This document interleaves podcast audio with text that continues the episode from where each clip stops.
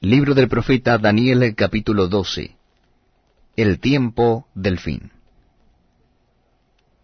En aquel tiempo se levantará Miguel, el gran príncipe que está de parte de los hijos de tu pueblo, y será tiempo de angustia, cual nunca fue desde que hubo gente hasta entonces. Pero en aquel tiempo será libertado tu pueblo, todos los que se hallen escritos en el libro y muchos de los que duermen en el polvo de la tierra serán despertados, unos para vida eterna, y otros para vergüenza y confusión perpetua.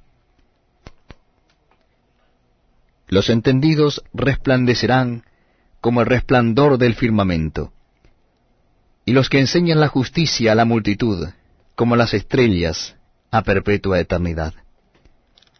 Pero tú, Daniel, cierra las palabras y sella el libro hasta el tiempo del fin.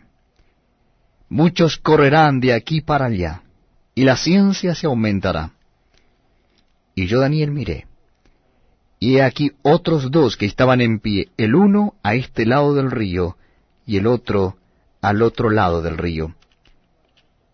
Y dijo uno al varón vestido de lino, que estaba sobre las aguas del río, ¿Cuándo será el fin de estas maravillas?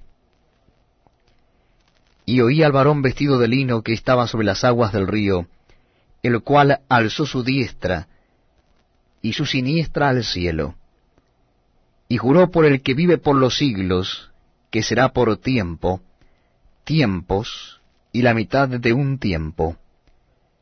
Y cuando se acabe la dispersión del poder del pueblo santo, todas estas cosas serán cumplidas.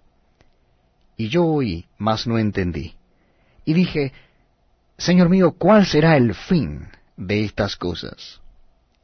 Y él respondió, Anda, Daniel, pues estas palabras están cerradas y selladas hasta el tiempo del fin. Muchos serán limpios y emblanquecidos y purificados.